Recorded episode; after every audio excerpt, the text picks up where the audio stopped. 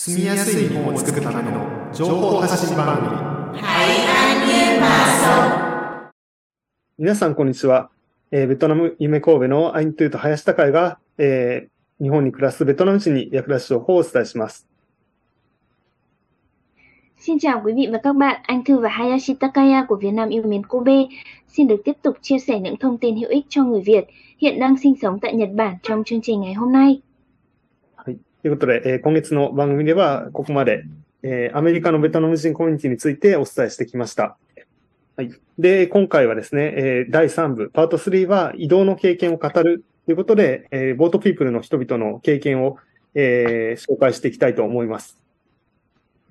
À, trước số phát sóng lần này thì chúng tôi đã chia sẻ hai nội dung có liên quan đến cộng đồng người Việt tại Mỹ. Một nội dung nói về khóa huấn luyện mà anh Hayashi tham gia trong à, việc giảng dạy tiếng Việt cho các thầy cô giáo trên khắp à, thế giới, được tổ chức tại Mỹ trong tháng 8. Nội dung tiếp theo đó là khu người Việt tại Hoa Kỳ. Còn lần này chúng tôi xin chia sẻ về kinh nghiệm di cư của những người Việt. Là はい。ということで、えっ、と、私が、まあ、このアメリカに行って、まあ、シンポジウムに参加したりいろいろしたんですけども、その他にも、えー今年の5月に、えー新しくできた博物館に、えー行ってきました。えーそれが、えっ、と、ベトナミーズ・ヘリテージ・ミュージアム、VHM、ベトナミーズ・ヘリテージ・ミュージアム、えーというものです。えーベトナム語だと、ノイティンビッラ、viện bảo tàng di sản người Việt。はい。新しく5月にできた、えー博物館です。で、ここの特徴は、えーいろいろ、えーボートピープルとして、えっ、と、ベトナムから、まあ、船で、えー逃れて、まあ、いろいろ、まあ、あの、海外に行った人々が、えーその時に、えーベトナムから出る時に持っていたものを展示している博物館っていう特徴があります。Vâng và anh Hachi có đang chia sẻ trên màn hình cho chúng ta những hình ảnh của Viện Bảo tàng mà anh đã đi trong chuyến công tác Mỹ. Viện Bảo tàng này có tên là Viện Bảo tàng Di sản Người Việt, được mở vào à, tháng 5 năm 2023 khá là mới đúng không ạ? Viện Bảo tàng này rất là mới. Ở trong Viện Bảo tàng này thì có trưng bày ví dụ như là những cái chiếc thuyền hay là những cái hiện vật của người à, Việt Nam đi di cư, đi tị nạn những năm 1975, 1978, 79 khi mà chiến tranh vừa mới kết thúc ở Việt Nam đúng không ạ? Dạ vâng. À, Thế thì cóえーもっちゅう、あの、まあ、こちらの博物館の方がですね、えっ、と、まあ、その、紹介をしてくれてる動画があるので、それを一緒に見ていきたいと思います。 Và sau đây thì chúng tôi xin chia sẻ với mọi người một đoạn video ngắn của nhân viên, một cái chú nhân viên của Viện Bảo tàng có giới thiệu về cái chiếc thuyền mà được người Việt Nam sử dụng khi đi di cư. Dạ, kính thưa quý vị, đây là một trong những cái thuyền mà của đồng bào Việt Nam chúng ta đi vượt biên đi tìm tự do. Thì cái thuyền này à, vào năm 1984 thì có 9 người bạn trẻ, người lớn nhất là 23 tuổi và người nhỏ nhất là 12 tuổi. Năm anh thanh niên, ba cô con gái và cậu bé 12 tuổi đã can đảm dùng cái thuyền này để đi vượt biên từ về từ Bà Rịa Vũng Tàu sau 7 ngày thì ra tới vùng biển uh, hải phận quốc tế và trong suốt cái chuyến đi 7 ngày như vậy họ gặp rất là nhiều những gian khổ từ những cái chuyện mà bị sóng bão gió rồi cho đến khi mà uh, gặp có có một người trên cái tàu đó đã từng uống phải dầu. À, anh ta gần chết nhưng mà rồi may mắn là uống được cái nước mưa của trời ban thành ra là anh sống sót. Và rồi khi mà ra được đến hải phận quốc tế thì may mắn có một người tờ có một chiếc tàu pháp trong ban đêm ngày thứ bảy. Thì sau khi họ dùng chiếc đèn tin để bắn cái tín hiệu SOS thì chiếc tàu đó đã nhận được cái tín hiệu và đánh lại. Và sau đó họ giải cứu chín người đó. À, khi mà đưa họ lên thì vì họ thấy cái tàu này nó còn quá bé như vậy không có máy mà ờ, chính cái người can đảm Việt Nam bạn trẻ này đã dùng cái tàu này vậy đi thành ra họ muốn giữ lại cái tàu đó và đưa về bên Pháp. À, nhưng mà sau khi mà vớt được chín người này thì họ đưa chín người này vào trong Nhật Bản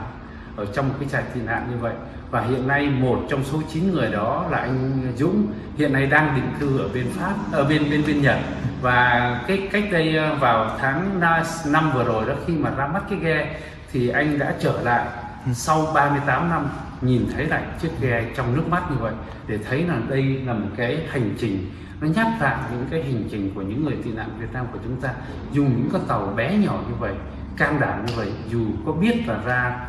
cái sự sống của mình rất là mong manh nhưng mà họ vẫn can đảm dùng những cái phương tiện như vậy để trốn thoát ra khỏi Việt Nam để mong có một cuộc sống có đời sống tự do và có một tương lai khá hơn. Thì hiện nay 9 người đó uh, uh, vẫn còn ờ, một người ở bên Nhật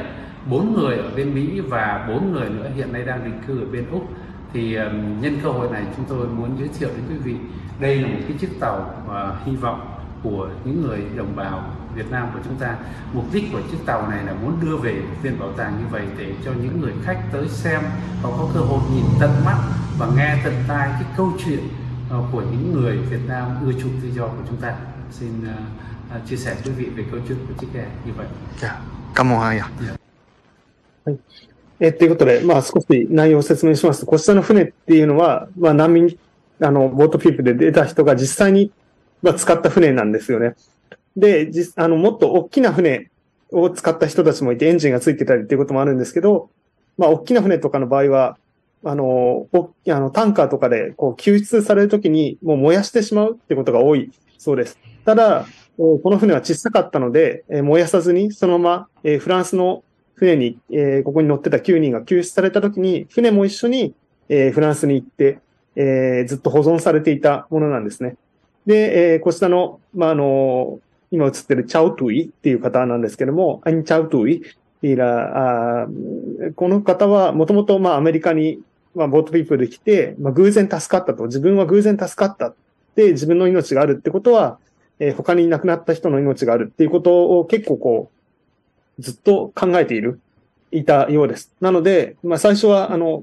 会社で、アメリカで会社で働いていたんですけども、仕事を辞めて、まあいろいろ、えー、その小説を書いたりですね、実話を元にした、このボートピープルのラブストーリーを、えー、ベトナム語で書いて、英語にも翻訳したりとか、今はこういった、えー、博物館をずっと作りたいっていう話をされていたんですけども、やっと今年、えー、こういった、あの、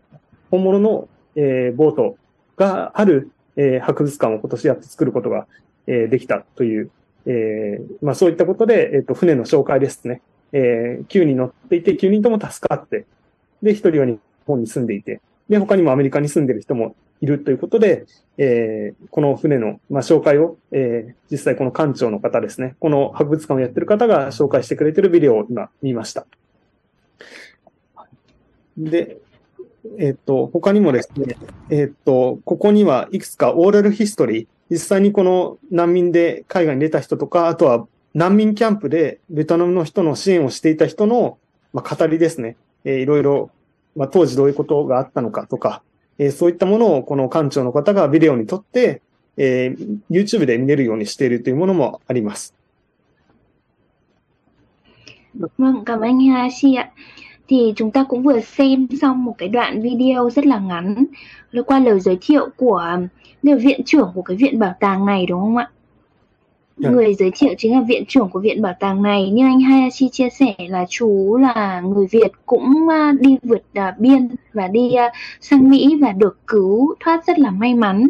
Thì. Dạ. chú có đi làm ở công ty nhưng mà chú luôn luôn nghĩ về cái quá khứ, nghĩ về những cái người Việt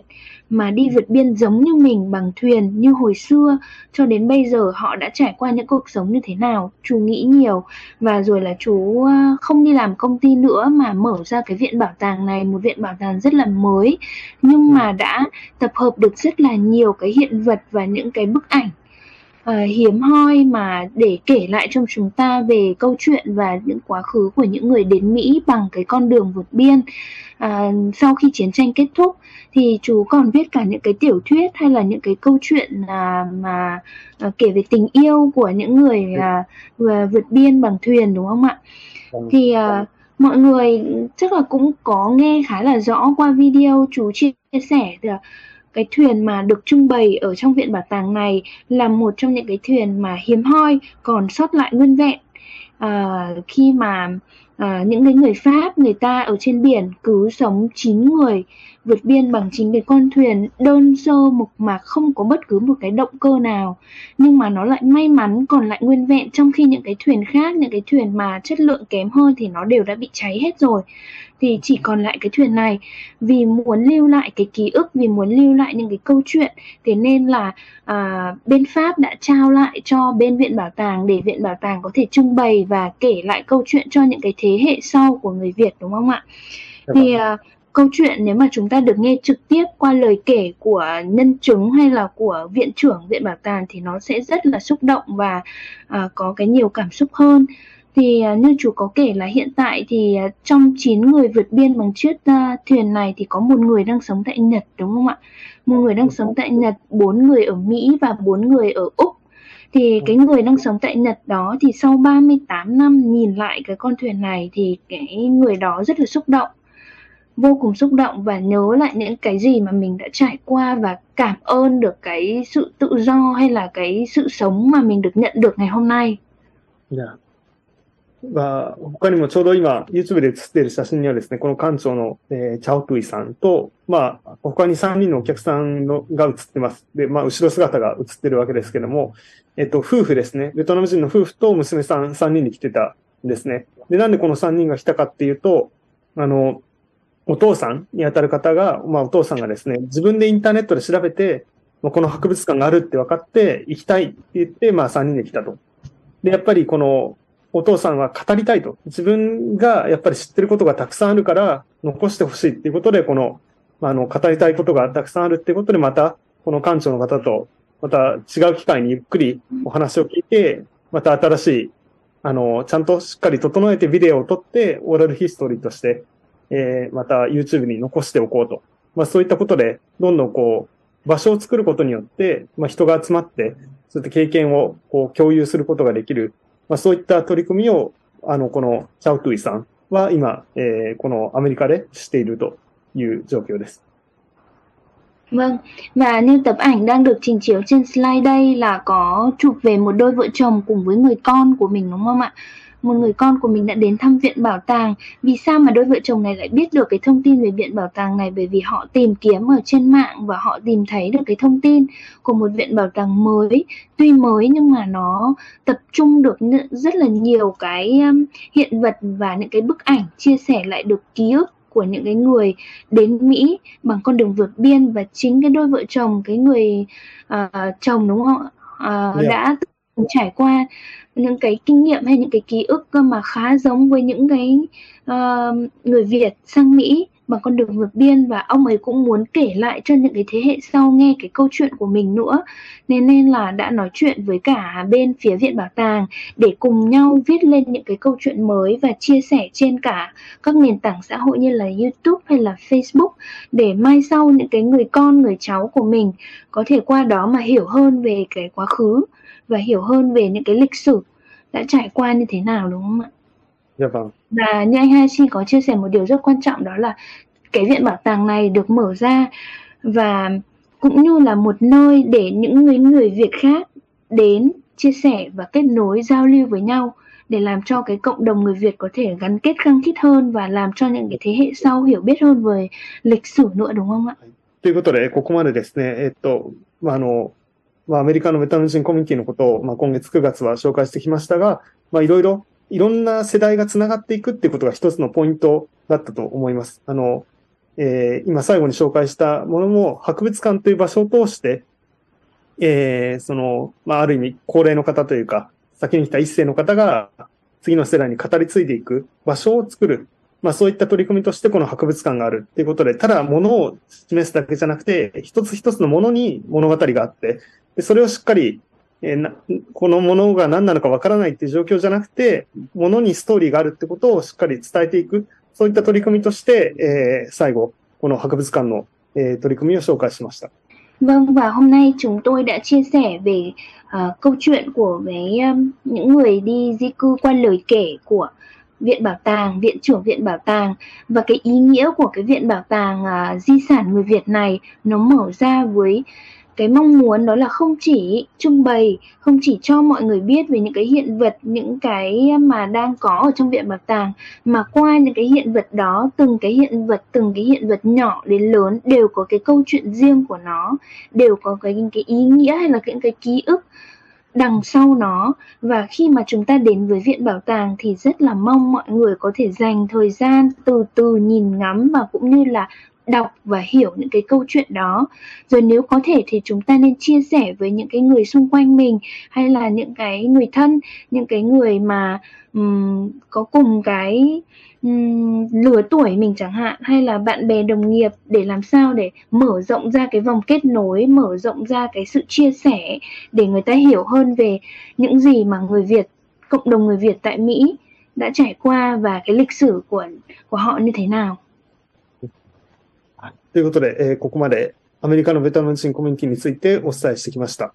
ということで、そろそろ、えー、時間なので、また来月番組でお会いできたらと思います。Vâng và chúng tôi rất là cảm ơn mọi người đã lắng nghe cái nội dung chia sẻ ngày hôm nay. Thì um, uh, chương trình thu âm hôm nay đến đây là kết thúc và rất là mong muốn gặp lại quý vị vào chương trình lần tiếp theo. À, và xin chào tạm biệt và hẹn gặp lại. Xin chào tạm biệt và hẹn gặp lại.